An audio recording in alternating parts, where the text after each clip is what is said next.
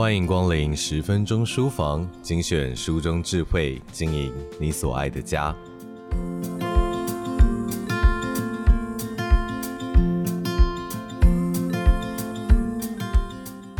假期是自主学习的好时机，在暑假期间，不知道各位家长是如何安排孩子在长假中的学习、阅读，还有亲子之间的时光呢？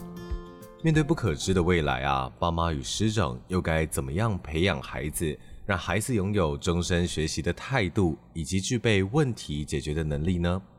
资深的王文华老师带领过数以千计的孩子，用他三十年的历程，在《生活里的素养课》这本书中，以轻松的笔调，但是却务实的策略，跟家长还有老师们分享，从小学就能开始培养的核心素养。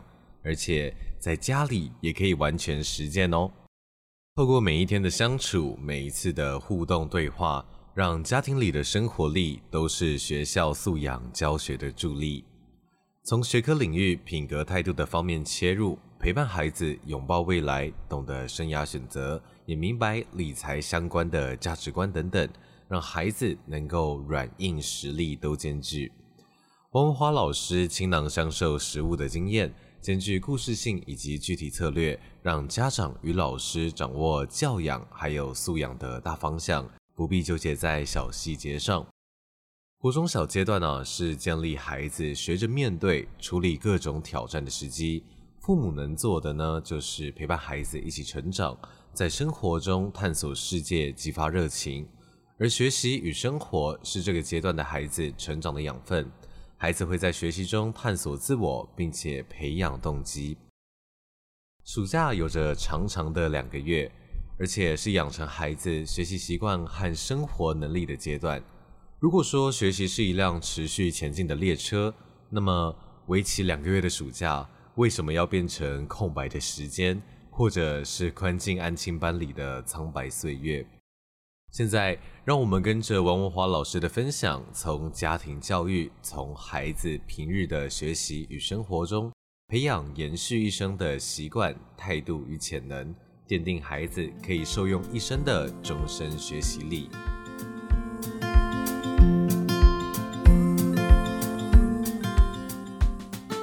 多数的大人在小时候都有在开学前拼命赶作业的回忆。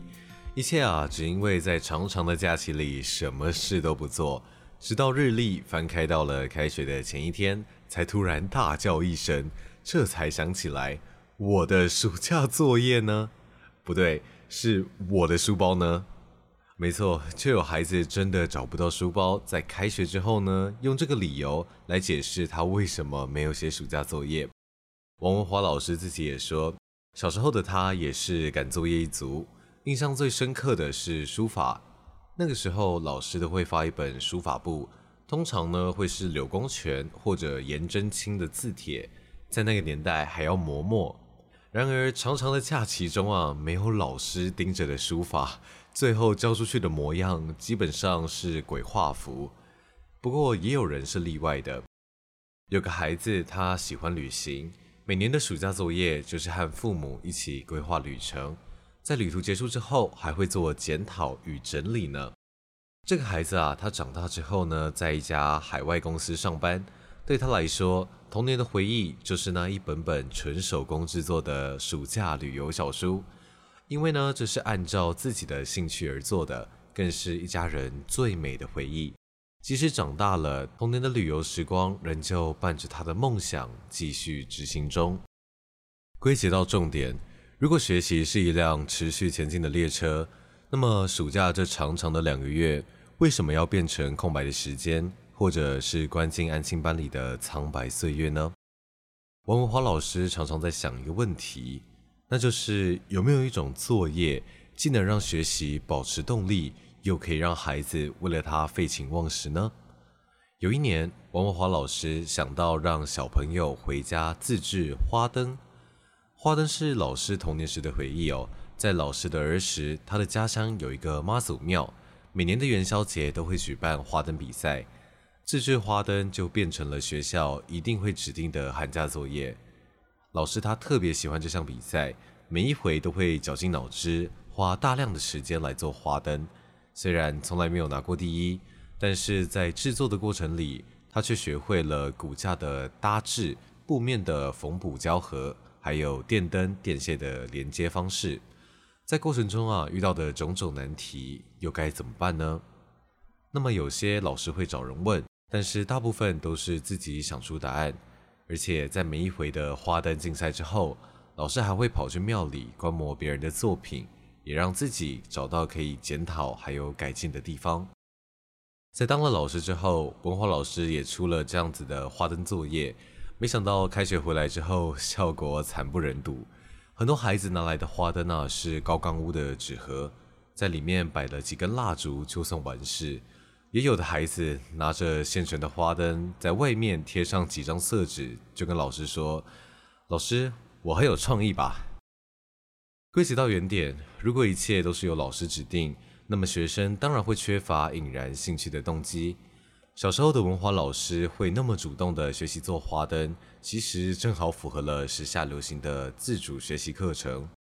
寒暑假其实是自主学习的好机会，可以给孩子们一个做学习的主人的机会哦，让他们规划时间、决定主题。即使是原本老师规定的作业，也可以从中找到一个主题，往下延伸，往旁边扩展。是因为长长的假期是小朋友自我探索最好的时光。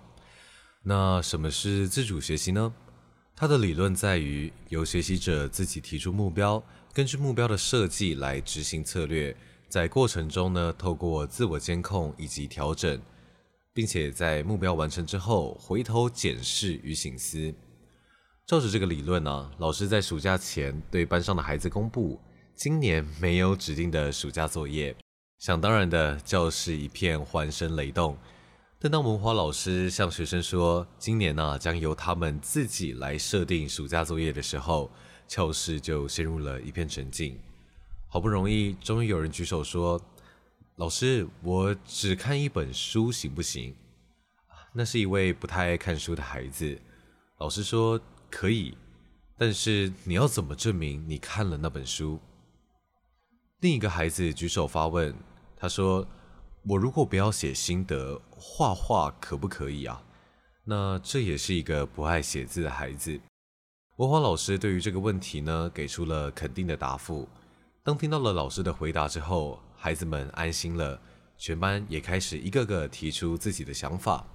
因为这是第一次这么自由的自定作业，有些主题啊，或许会定得太大，有些主题呢，又或许会定得太过简单。事情总要做过才知道难易啊！在暑假中，学校有两次的返校时间，老师利用每次的返校来检查学生进度，一方面帮忙监控，一方面也和小朋友讨论做调整。结果那年开学之后，小朋友缴交出来的作业呢，呈现出了很大的不同，因为都是自己想做的作业，题材非常多元，有做劳作、运动，还有学煮菜的都有。也因为中间有老师帮忙监控与调整，大多数的孩子都完成了这项作业，而且在上台报告的时候也充满了信心。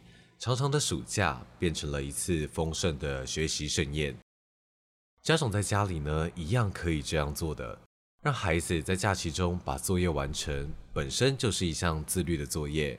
自己定出目标，还有每天该做的事情，这样的习惯呢，是可以靠后天练习而来的。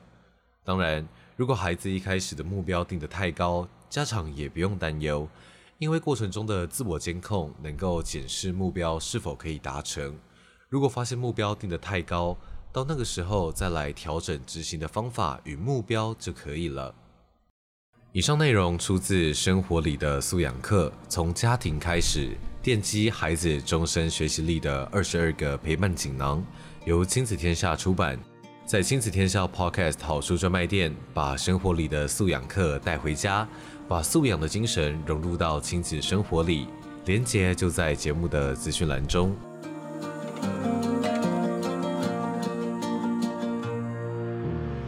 亲子天下 Podcast 周一到周六谈教育、聊生活，开启美好新关系。欢迎订阅收听 Apple Podcast 和 Spotify，也给我们五星赞一下。也欢迎在许愿池留言回馈。我是说书人钟威，我们下次见。